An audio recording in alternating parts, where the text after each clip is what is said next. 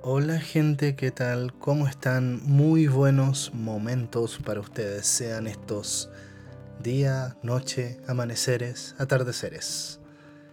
En fin, bueno, estamos aquí para mm, comentar algunos temas, como siempre, vinculados a videojuegos y cómo vemos el mundo a través de ellos, ¿no? en esta ocasión, ¿no? Ya estoy un poquito más recuperado de, la voz y quisiera comentarles, ¿no? A las personas, sobre todo amigos y seguidores ahí, eh, que quisiera hacer podcasts un poquito más eh, contenidos, ¿no?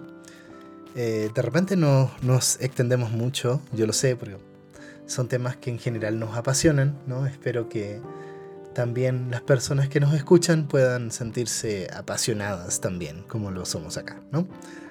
En esta ocasión, eh, quisiera comentarles que he estado jugando un título que salió este año eh, y que es el Age of Wonders 4, ¿vale?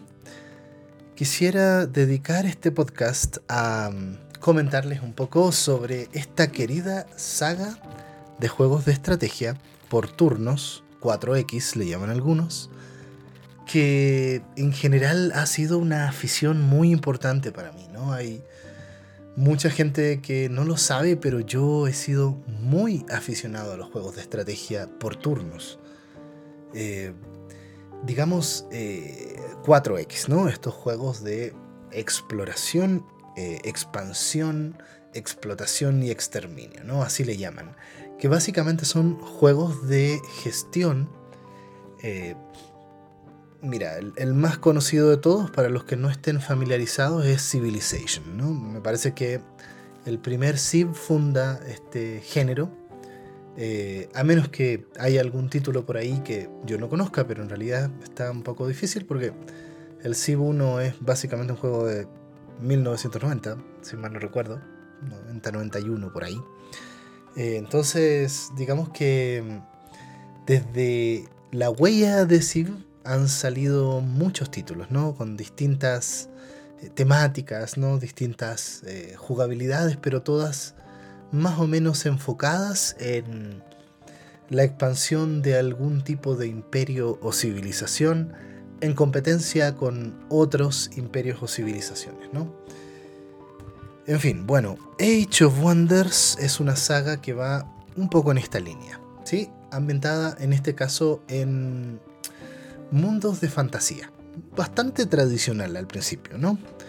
Eh, y lo primero que quisiera plantear, ¿no? En este enfoque que en general tenemos aquí, más allá de hacer alguna reseña, ¿no? Es quiénes juegan estos juegos, ¿no? Eh, evidentemente no son juegos para cualquiera. Yo creo que justo Civilizations, sobre todo los últimos, tienen este tremendo mérito, eh, friqueante mérito de poder ser juegos extremadamente complejos. Pero es el último Civ, el 6, el 5 por ejemplo también, permiten que personas puedan introducirse en mecánicas tan complicadas, ¿no? Eh, eso no lo logran todos los juegos y, creo que a Age of Wonders le cuesta incluir a personas muy newbies, ¿no? Son juegos que tienen una curva de aprendizaje muy cabrona, ¿sí? Muy cabrona, muy... Eh, te demoras 10 horas en aprender a jugar, básicamente, las bases, ¿no? Eh, podríamos decir algo muy similar sobre Stellaris, por ejemplo, otro gran juego de cosmopolítica, ¿no? que sería como la geopolítica, pero en, el cosmos. Eh, y eh, Age of Wonder tampoco es la excepción. ¿no? Eh, entonces, son juegos para clavaditos y ciertamente son juegos que te consumen una tremenda cantidad de tiempo. Yo Acabo de ver que por ahí, así al voleo, tengo 80 horas de Age of Wonder Planetfall, el juego anterior, muy interesante también, que salió el 2019, si mal no recuerdo, ¿no? Tengo la versión completa con todas las expansiones. A mí en lo personal no me gusta nada esta práctica que, que es tan común en este tipo de juegos de claro, ahí tienes el juego base y viene primera expansión, segunda, tercera, cuarta y quinta, ¿no? Eh, sobre todo en estos juegos, y, mención especial aquí a Stellaris, ¿no? Amo Stellaris, creo que debería ser otro podcast sobre Stellaris y por qué lo recomiendo, pero el gran problema es que así con Stellaris base está bien, pero cuando tú realmente amas el juego, sí quieres conseguirte todo lo que ha salido. Y eso son compras y compras y compras y compras, ¿no? Eh, no me gusta esto de las expansiones. Yo, afortunadamente, en el Planetfall, por ejemplo, el, cuarto juego, aunque no, no, numerado, porque el último que salió es Age of Wonders 4, que sería como el sexto juego, para que se hagan una idea. Eh, ese encontré la edición premium que venía con todo, me la compré y adiós a todo esto, ¿no? Esta idea de los juegos como servicio que van sacando expansiones tras expansiones, eh, lo siento, no, no, no, me gusta. Me pasa algo muy similar con los juegos de peleas, ¿no? Eh, eso de ir comprándose personajes no me gusta nada, ¿no? Me gusta tenerlo todo a la primera, no, no por último, véndeme la edición Super Premium, eh, pero esto de ir comprando personajes uno por uno, por favor no, ¿no? En fin. Bueno, eh, grandes títulos por ahí, ¿no? Eh, hay juegos que son legendarios, ¿no? En esto. tal vez muchos no son tan conocidos, pero los que pudieron conocerlo, me gustaría hacer un repaso más o menos rapidito por el género del 4X, ¿no? Eh, ¿Y qué nos podemos encontrar por ahí a lo largo de la historia, aparte del Age of Wonders? Eh, a ver, hay un juego muy anciano de los 90, extraordinario, y que tiene una vibra y un clima y una música eh, que hasta hoy en día lo recuerdo con mucho cariño. y ese juego se llama Ascendancy. Ascendancy, como ascendencia. Y es un juego eh, de expansión galáctica eh, con mucha onda, ¿no? Eh, siempre he valorado mucho que estos juegos tengan, tengan una onda estética particular, ¿no? aunque la mayoría son juegos, digamos, muy, muy lúdicos. Y cuando digo juegos lúdicos, estoy refiriéndome a juegos que son muy geniales por sus reglas, por su sistema de juego, ¿no? Donde pareciera ser que narrativa y estética son elementos más o menos secundarios aquí, ¿no? Eh, no creo que sea tan así, de buenas, o sea, pensándolo bien, pero, pero brillan por sus reglas, ¿no? Eh, entonces, Ascendancy tiene ahí esa cosa especial, ¿no? Eh, para quienes lo, lo, puedan investigar, se los recomiendo, ¿sí? Será del 90 798, no, no lo tengo claro en estos momentos, revísenlo, ¿no? Eh, mucho juego galáctico, mucho juego galáctico por ahí, ¿no? A ver, mención especial para Civilization Beyond Earth, que ya puede ser un juego conocido para gente que, está, que sabe algo de 4X, ¿no? Eh, entiendo que este género también es un género un poco de nicho dentro de la comunidad general de jugadores y que muchos tal vez no, no van a... ni siquiera los van a topar, ¿va? Con suerte Civilization. Eh, a ver, mucho título he jugado yo, eh, en particular, eh, por ejemplo, oye, Starlight, ¿sí? Otro juego galáctico por ahí. Juegos galácticos hay como cinco, solo que se me van los nombres. El Armada 2000 no sé cuánto, o 3000 no sé cuánto. Eh, Galactic Civilizations. Eh, en particular, a mí no me gusta mucho el Galactic Civilization. Yo sé que es un juego que tiene muchos seguidores eh, y respeto muchísimo el sistema de tecnologías específicas de cada raza de ese juego, ¿no? Pero es... lo que sí también me gusta es que es un juego uno podría decir rápido, ¿no? Eh, a ver, estamos hablando de un tipo de juego especialmente lento, ¿vale? Especialmente lento. Entonces, bueno, hay que tener un poco eso en cuenta, ¿no? Son, y por eso también es otro factor que hace que este tipo de títulos sea un poco excluyente, ¿va? La curva de dificultad, lo largos que son las partidas y el hecho de que tú, digamos, tengas que jugar 20 partidas distintas, eh, porque jugar con cada imperio, con cada facción, genera algo particular y distinto, ¿no?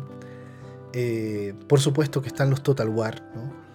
En, este tipo de, género, pero a ver, quisiera tratar de, focalizarme un poquito más en los juegos que son más o menos parecidos a Age of Wonders, ¿no?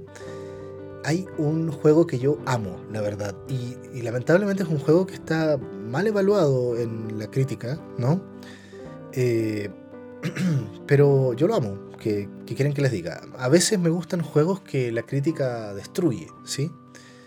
Eh, y me refiero a Sword of the Stars, el 2 en particular, ¿no? El 1 lo recontrajugué, ¿sí? Jugué con todas las facciones, eh, que son muy diferentes. Un juego también de, conquista espacial eh, que fue muy famoso por las voces de, los alienígenas, que eran súper divertidas, el 1. El 2 se volvió tan jodidamente complejo y tan contraintuitivo que a la mayoría de las personas los, dejó muy afuera y realmente es un juego que no, ayuda mucho a que lo jueguen, ¿va? Eh, ese es un problema importante, pero cuando tú te metes un poco en la lógica del juego, wow, wow, está muy interesante, ¿sí? Pero bueno, en fin, aquí un popurrí, ¿no? Eh, también dejando fuera, por ejemplo, los Europa Universalis, eh, los eh, Crusader Knights, Crusader Kings, perdón, y todo este tipo de juego tipo Hearts of Iron, Victoria, ¿no? que son, son juegos de estrategia geopolítica también, ¿no? por en este caso, juegos en tiempo real, ¿no? Eh, Age of Wonders es un juego por turnos. Hay, hay un caso maravilloso, por lo demás, eh, de un juego eh, de estas características en tiempo real, un RTS, digamos, que logra articular muy bien la lógica de un juego 4X con un RTS, ¿sí? un juego de estrategia en tiempo real. y me refiero a Sins of a Solar Empire. Eh, si no conocen ese nombre, en esta línea, por favor, ahí ténganlo como referencia. Eh, eh, extraordinario en muchos aspectos, un juego 2000ero, ¿sí? que la verdad es que yo no sé si hasta hoy en día pueda tener una buena base de fans, porque realmente es, es un gusto jugarlo. Es un gusto jugarlo. Es te transmite toda esta sensación de las batallas navales en el espacio tan, tan genial, ¿no? Eh, en fin, en fin. Pero vamos con Age of Wonders, ¿no? Solamente esto es para ver un poco del ecosistema en donde estamos aquí, moviéndonos, ¿no? Eh, en, en, Age of Wonders 1, un juego del 99, vamos a, vamos a seguir un poco esta saga.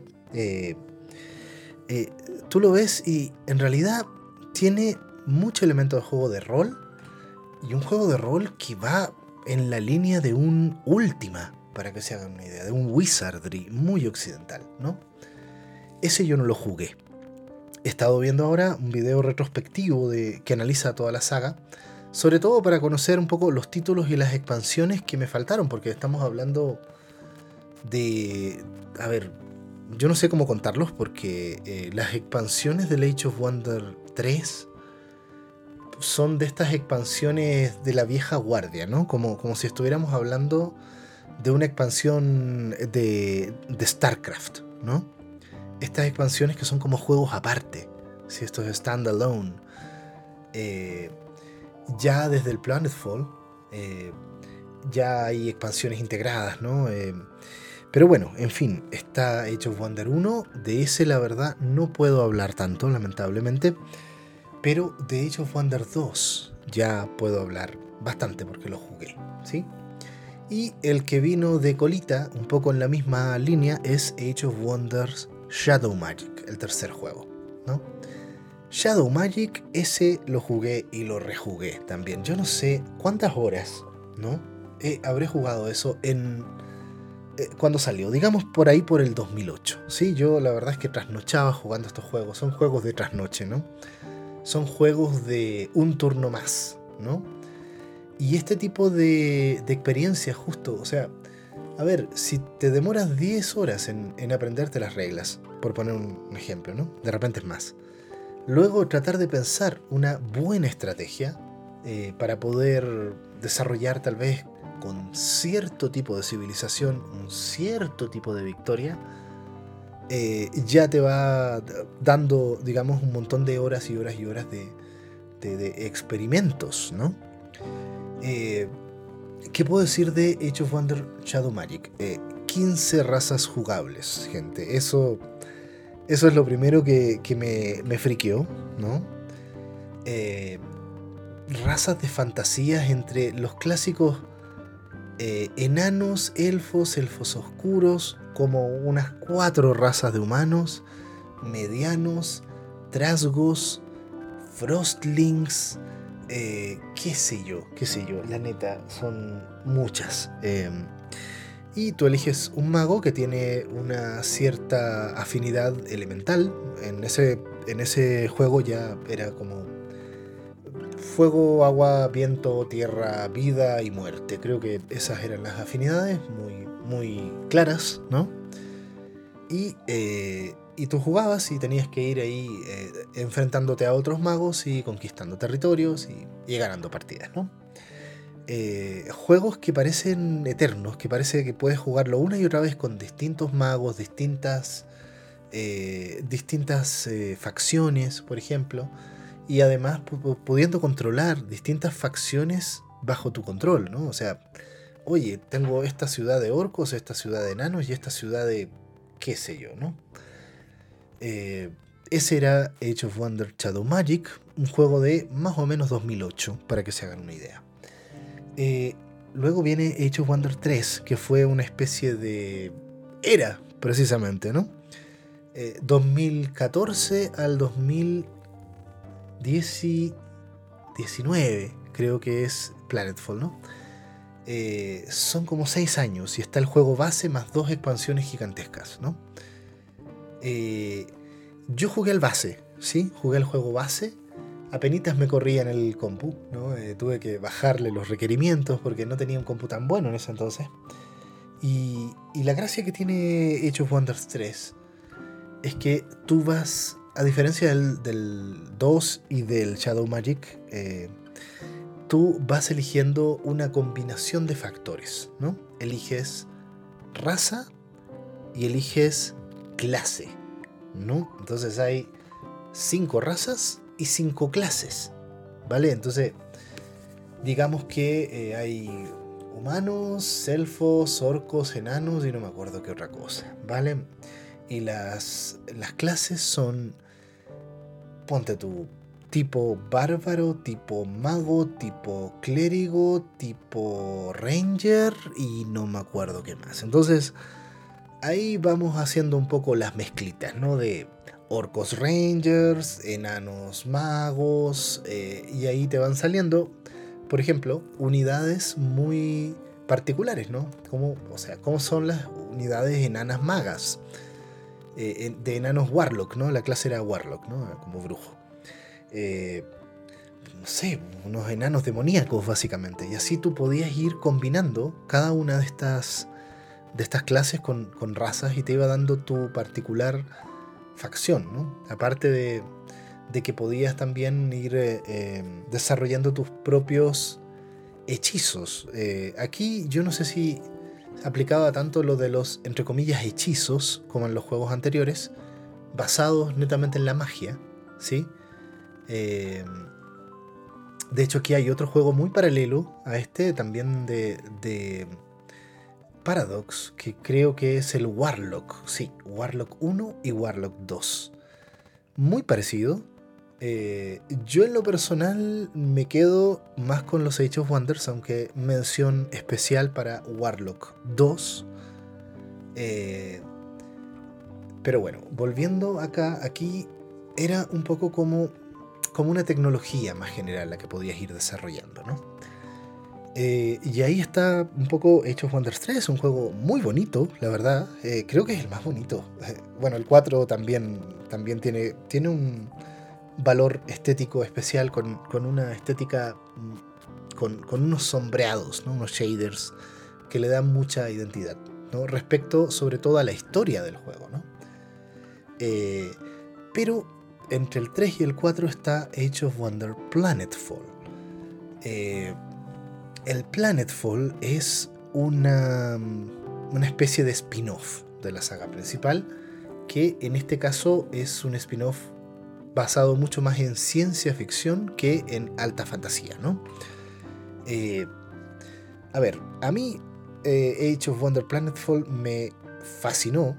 Eh, y me fascinó por varias cosas, porque toma el concepto de Age of Wonders 3 de mezclar raza con clase y lo lleva a otro, a otro tipo de juegos, ¿no? Eh, todo aquí tiene que ver con tecnología y con el árbol de tecnología.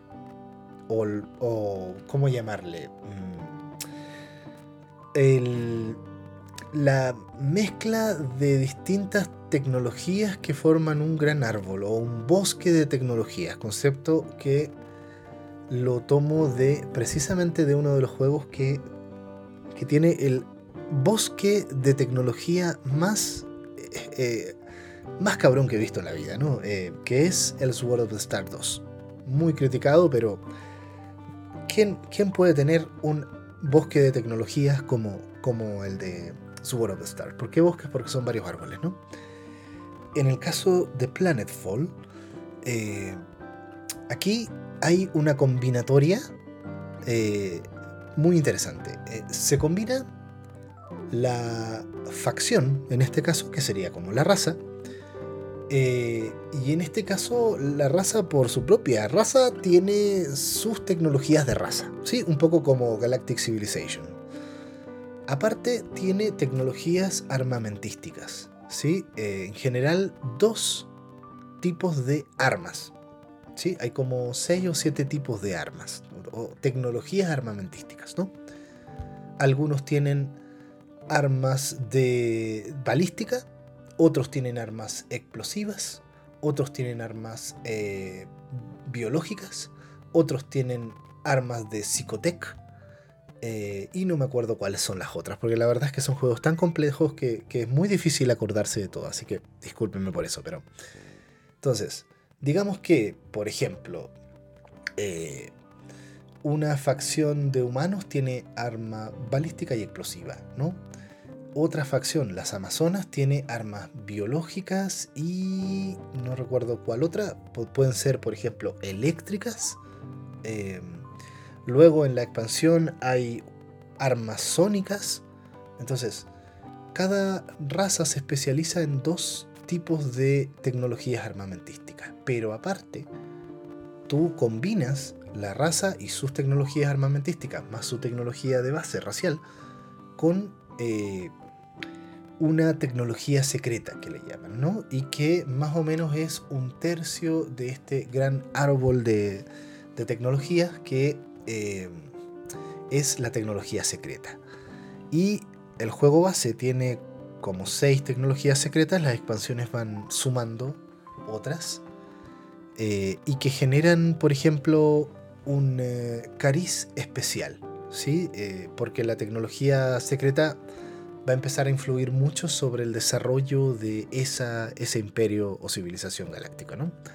Entonces, la típica eh, el típico primer, primera facción newbie de Planetfall es la vanguardia, que son básicamente marines espaciales, ¿no? Eh, y los marines espaciales tienen la tecnología secreta de Void Tech, tecnología del vacío. Entonces, la tecnología del vacío son como rollos cuánticos, ¿no? Eh, tienen en el el, guerrero del vacío, que puede proyectar una imagen, dividirse en dos, ¿no? Las balas de vacío pueden atravesar objetos, eh, entonces las coberturas no sirven, ¿sí? Eh, luego está la facción, por ejemplo, del ensamblaje, eh, que son como monstruos robóticos, como una especie de cyborg en donde prima más la parte tecnológica que la parte biológica. Y ellos pueden, eh, tienen la tecnología de integración cyborg, muy en función de, de ellos. Pero esa tecnología se la puedes poner hasta a los enanos del espacio, porque a todo esto hay enanos del espacio, los Dvar, ¿no? Eh, son muy geniales, son enanos rusos galácticos, gente. Eh, entonces, eh, la verdad es que el friquismo tecnológico aquí está muy genial, ¿no?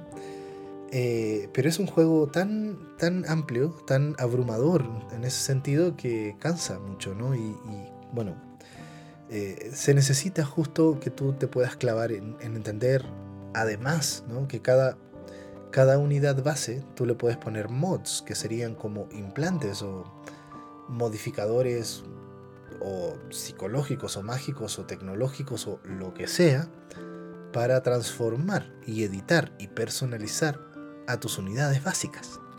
¿Sí? Aparte de los elementos RPGeros que tienen que ver con los héroes y gobernantes, que están desde, desde mucho tiempo atrás. Yo no sé si desde el primer juego, pero desde el 2 ya están las unidades básicas las puedes personalizar. Eso ya, ya hace muy difícil el juego, ¿no? Porque, ok, tienes esta unidad, ya la conozco, pero ¿qué implantes tiene y qué, cuáles son los tuyos? Entonces, genera que tú tengas que pensarle mucho a cada batalla, ¿no?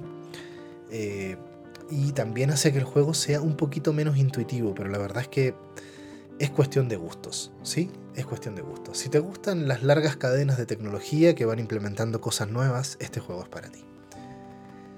Pero bueno, ¿qué onda con Age of Wonders 4? ¿no? El juego actual. Eh, a ver, eh, hay mucho giro de filosofía de, la línea que se estaba desarrollando ¿no? Eh, hasta Planetfall en el giro, en el paso a Age of Wonders 4, ¿no? Hay, hay un giro aquí, sí, hay, hay un cambio de filosofía. Eh, desde Planetfall al 4, digamos que el juego se vuelve bastante más minimalista, bastante más limpia la interfaz, aunque en estos juegos siempre vas a ver una pantalla llena de iconos y de indicadores por todos lados, ¿no? Pero logran tener un feeling místico y natural. ¿Sí? Que, le da mucha onda, la verdad, ¿no? Eh, un poco como lo que les comentaba de Ascendancy. Eh, y lo otro es que, eh, digamos que uno de los grandes puntos de venta, por decirlo así, o, factores diferenciadores de este juego es que tú puedes crear tu raza, ¿no? puedes crear tu civilización completa, en realidad, ¿no? Y aquí ya se vuelve como muy personalizable, por una parte. ¿no? Pero por otra, cuando inicias el juego, ciertamente la interfaz te ayuda un poquito más, ¿no? Eh, restan un montón de elementos de Planetfall y te queda un juego mucho más fluido, mucho más smooth, que a mucha gente en realidad le ha gustado mucho si pueden revisar las reseñas de Age of Wonder 4 son en general bastante buenas. Eh, y creo que en gran medida tiene que ver con esta simplificación estratégica que tuvo el juego, ¿no? Eh, simplificación entre comillas, ¿eh? Entre comillas, porque yo diría que es una simplificación de la interfaz, no tanto de la jugabilidad. ¿Va? y aquí, ¿qué filosofía tienen ahora? ¿No? Eh, la filosofía es muy modular, ¿sí? Eh, haga, haga su civilización a medida. Entonces, eh, en el proceso de creación tú ya vas pudiendo ver un poco este tema modular, ¿no? llevaron un poco eso a, a las pequeñas cosas, ¿no? Primero, tú eliges raza una raza general que te da atributos raciales. Digamos que los orcos pegan muy fuerte, los medianos esquivan y tienen suerte. ¿Vale? Eh, cosas de ese tipo. Luego eliges tu cultura. Y tu cultura va a influir mucho en qué tipo de unidades puedes tener y la afinidad. Y aquí hay un concepto súper interesante de Age of Wonder 4 que tiene que ver con la afinidad. La afinidad eh, ya había sido usada en juegos anteriores, ¿no? Y que tiene que ver con más o menos, oye, tú haces magias de fuego o haces magias de tierra, va un poco por ahí, pero en este caso no hay fuego, tierra, aire, agua, vida, muerte, sino que son un poquito más abstractas las afinidades porque además están presentes en muchas dimensiones de juego. Y eso me parece súper interesante. El rol que tiene la afinidad, ¿no? Hay seis afinidades, ¿vale? Eh, y son como energías mágicas, para ponerlo en, un concepto, ¿sí? Y funciona en base a opuestos. Eh, digamos que está eh, Materium, la energía de las cosas materiales, una cosa como muy de enanos. Está la energía astral, que es todo lo contrario, digamos, lo más etéreo. Está naturaleza, que es la energía de la vida organizada, está caos, que es la naturaleza de la vida en conflicto, está orden, que en general tiene que ver con cosas tipo religiosas eh, y de, orden social, y está eh, oscuridad, que en general eh, tiene que ver con muerte y cosas de subterfugio, ¿vale? Entonces, las culturas te van dando niveles de afinidad. Y aquí en general se estila que tu civilización o facción, más bien, eh, en general es bien mezcladita. ¿sí? Puedes tener cuatro afinidades en distintas cantidades. ¿va? Eh, hay ciertas afinidades que pueden ser predominantes, pero el tema es que más o menos que todo influye en las afinidades. Y eh, siempre las afinidades están en movimiento en este juego, ¿no? Ya partiendo por la propia creación de tu facción, eh, en función de qué tipo de civilización eres, te da una afinidad, ¿no? Hay civilizaciones feudales, muy medievales, eh, altas, como de altos elfos, ¿sí? Industriosas, tipo enanas, bárbaras y oscuras si mal no recuerdo. ¿Va? Eh, entonces, por ejemplo, la bárbara te da caos y naturaleza. Tú puedes elegir ahí, ¿no? En general, eh, por ejemplo, feudal te da orden, pero no hay ningún problema en que en realidad te vayas al caos, por ejemplo, ¿no? Y tengas una. Y luego por las decisiones que tomes tengas una facción más bien caótica, ¿no? Eh, Luego eliges los rasgos societales diferenciadores y aquí todo está abierto. O sea, hay rasgos que son de naturaleza, de caos, de, astral y de materium. Y da lo mismo. Si tú elegiste una civilización mística que te da astral, pues puedes tener rasgos de naturaleza, ¿no? Eh, y ahí viene un poco el pensar en estas sinergias. Pero aparte de todo esto, eh, lo, que, eh, lo que también más me llama la atención es el particular sistema de tecnologías, entre comillas, que en este caso son investigaciones arcanas que tiene este juego. ¿Cómo funciona? Con tomos arcanos. ¿Vale? Libros, básicamente al principio también en la creación de tu facción, tú empiezas el juego con un tomo arcano. Eh, la cantidad de tomos arcanos es abrumadora, ¿va? Eh, pero te van saliendo de uno en uno y tú puedes ir virando de tomo de un tipo de tomo a otro tipo de tomo. Por lo tanto, todo en Age of Wonder 4 se juega en el camino y en las decisiones, ¿no?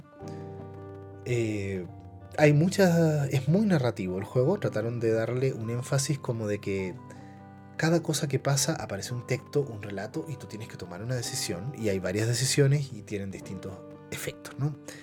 Eh, un poco como pasa con Civilization Beyond Earth, donde quieres construir una clínica, perfecto. uh, mira, construiste esta clínica y resulta que ahora tienes que tomar esta decisión, si haces esto o si haces esto otro con la clínica. Perfecto. Eh, o como pasa con Civilization 6, también lo mismo, ¿no?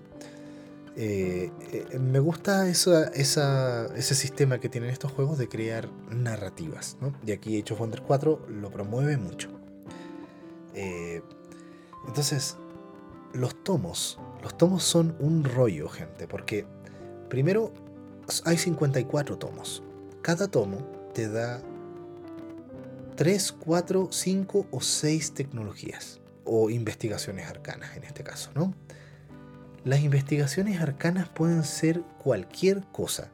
Pueden ser nuevas unidades que tienes que reclutar, nuevas unidades que tienes que invocar, eh, conjuros de fortalecimiento de unidades, de debilitación de unidades, conjuros que te transforman eh, de un, digamos, eh, en el momento en que los lanzas, te transforman a una unidad.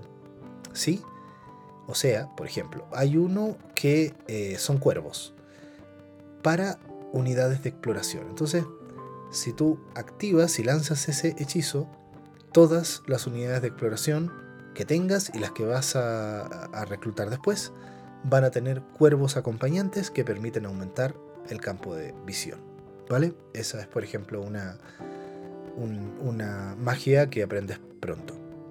Luego hay transformaciones raciales. O sea, tu raza le aplicas una transformación racial y ahora cambió la raza completa. Y ahora todas las unidades de tu raza tienen algo especial. Por ejemplo, eh, yo jugué con una facción del orden una de las primeras eh, transformaciones raciales, que a todo esto hay mayores y menores, ¿no? Es pueblo ungido.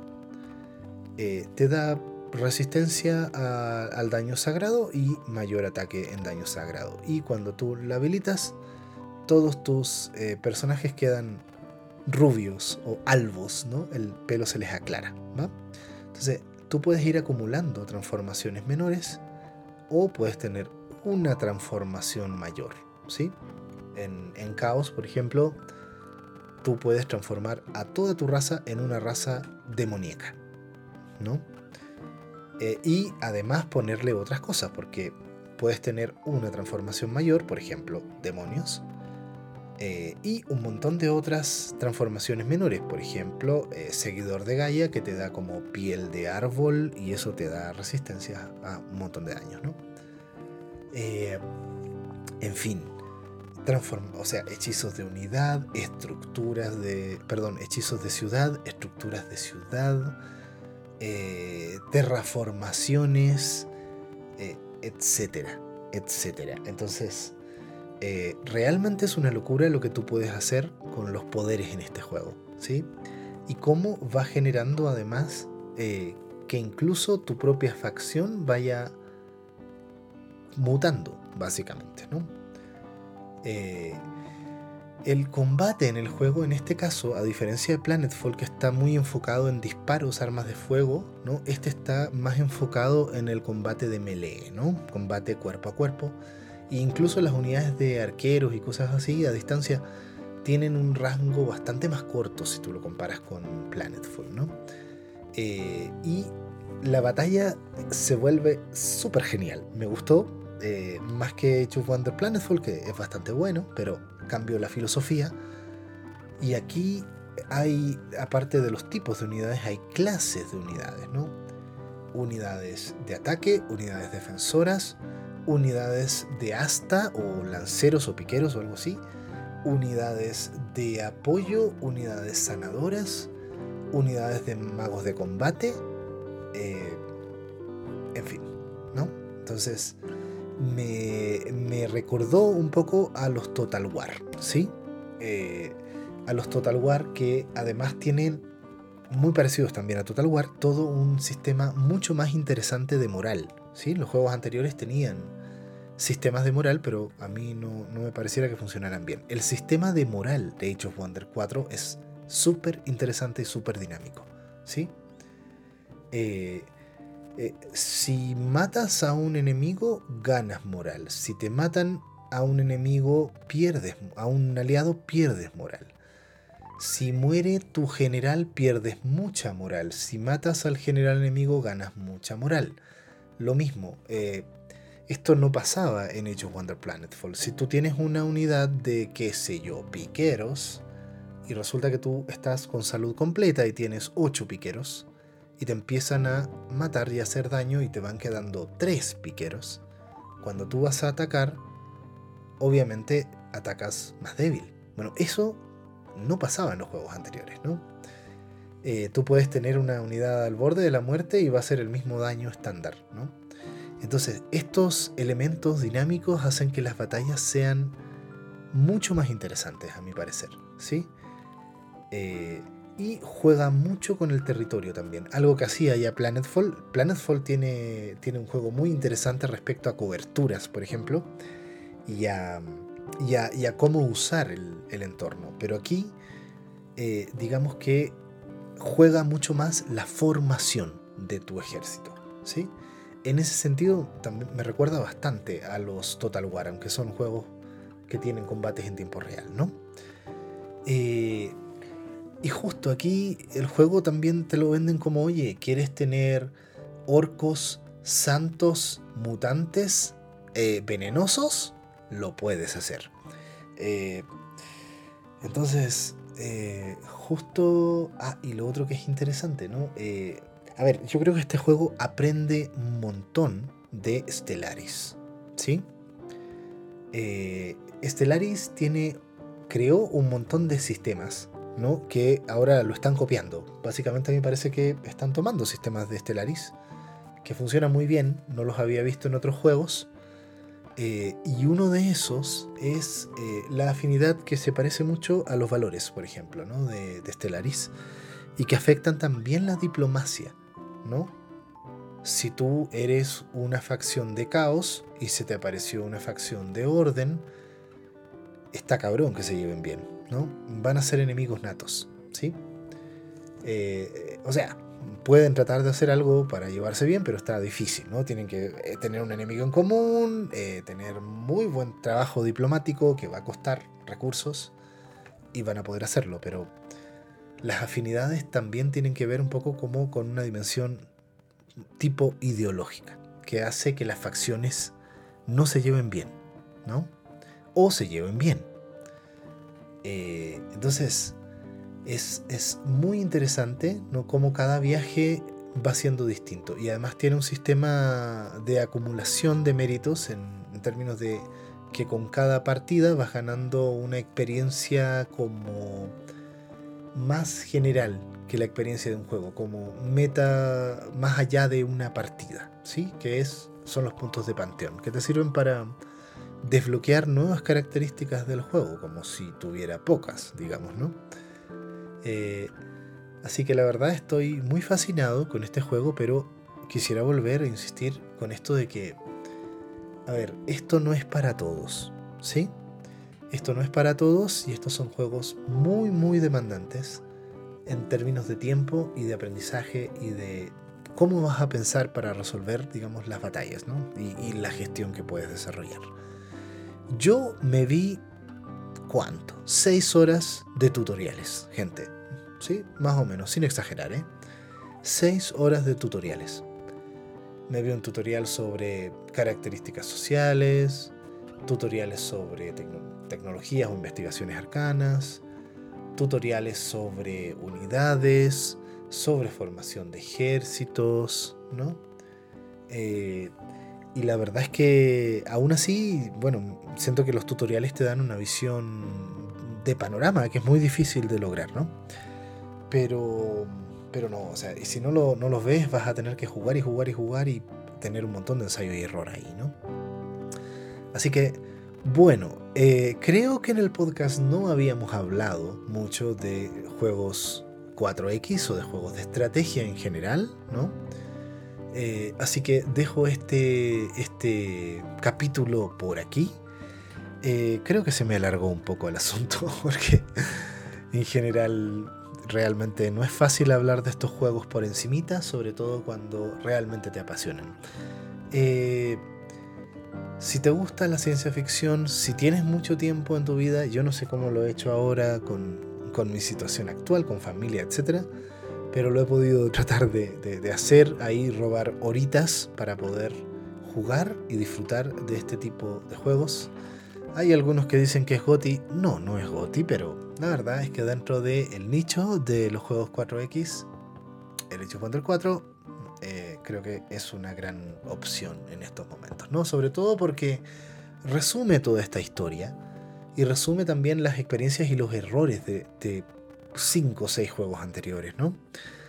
Eh, ya está bastante depurado, ¿sí? Y eso se nota y se siente en el juego. Lo que sí, la optimización para PlayStation 5, yo lo estoy jugando en esa consola, eh, de repente tiene ciertos problemillas. Yo espero que se arreglen, ¿no? Eh, sobre todo, o sea, entendamos que este es un juego muy de PC y muy pensado un poco para mouse, ¿no? Eh, ahí de repente hay cosillas, pero en general creo que son menores respecto al tremendo juego que está ahí. Pues eso, eh, entiendo que este capítulo fue bastante de mecánicas, ¿no? a diferencia de otros, pero justo lo, dejo para también incluir otro tipo de experiencias videolúdicas por aquí, ¿vale? Bueno, tenemos pendiente una revisión final con eh, algunos amigos, lo vamos a hacer ahí en diciembre, sobre qué onda con la industria del videojuego en este año, ¿no? ¿Qué ha pasado? Me gustaría hacerla después de los, de los, Game, de, los Game Awards, ¿no? Eh, y los dejamos de momento ¿no? con esta reflexión. Gracias a los que han estado apoyando este podcast. Sé que ha sido un poquito más eh, espaciado. Esperaría que el 2024 ya pudiéramos seguir haciendo podcast a buen ritmo, ¿vale? Pues bueno, gente, con esto me despido. Sin antes decirles que, por favor, sigan jugando, aprendan y disfrutemos un poco de este arte, ¿no? en todas, todas sus eh, manifestaciones y en las que más nos toquen a cada uno de nosotros, ¿vale? Un abrazo, será hasta la próxima. Bye bye.